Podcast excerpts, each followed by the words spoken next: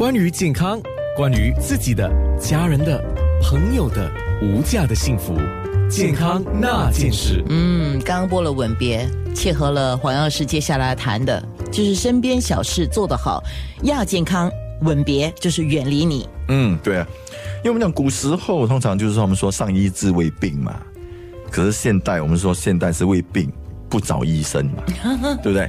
所以也也不找医嘛。这当然就是说，可能最好的我们讲最好的养生，不是说当病后找最好的医生，而是在病前对自己的健康状况敏感，要敏感啊。就说我你要了解你的身体，对，就是我觉得我是觉得不舒服了啊，我就要快点知道。啊，在它恶化之前，快点去找一个解决方案。嗯嗯，就像我我我我有一个我几个客户，他们他们说哦，我的月经呃三个月来一次，紊乱是正常的哦，因为我每个三个月三个月一定来的。如果他每三个月来一次的话，那就相对的不正常里面的正常了，对吗？呀，可是因为他不正常的意思就是他受孕很难哦。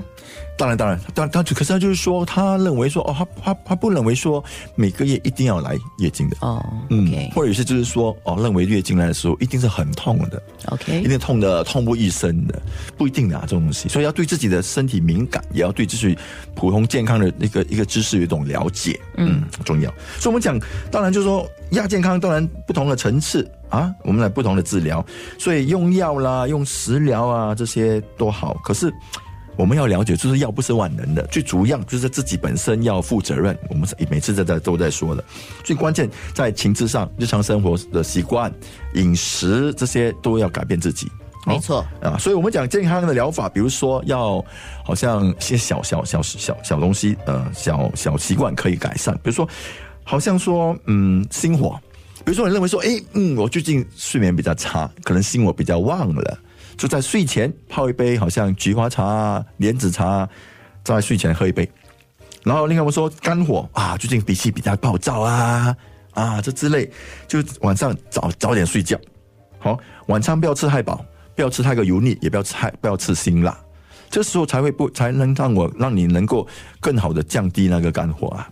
嗯。然后如果说脾虚方面啊。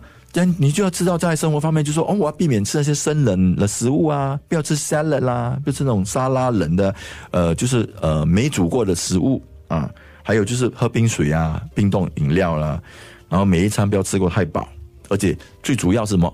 定时吃饭。哦，是，嗯，哎呦，你这又在讲我了，很讨厌。定时吃饭，这这是很重要的。其实我每个人都会说，哎，其实这不是不难做的东西啊。改变了，调整了，我就我我或者我我实际上喜欢讲调整，嗯，因为改变一个人是很难，但是你可以调整，有大调有小调，就好像开车一样，如果你要急转弯，你当然要把那个轮盘，嗯，呃，那个方向盘呢，方向盘转的很大，那个那个相对危险哦。那如果你只是微调，你们开车不是微调吗？我要转方向，我的轮胎要转变的时候，我就是微调而已嘛，一样。所以看这种状况啊，有些可能真的需要一个很大的 U 灯啊，哇，对不对？就是要撒个料哈，对啊对啊，因为可能就是这样，因为我们讲说，如果你一直维持不变，这样你的你的健康状况也会维持不变。OK，了解了。所以当然我们说，当然最亚亚健康的这个状况，如果持续下去，不是说它会维持现状，它会继续的发展成为病症。是啊，所以这是要小心的。所以最好就是说找找寻医师。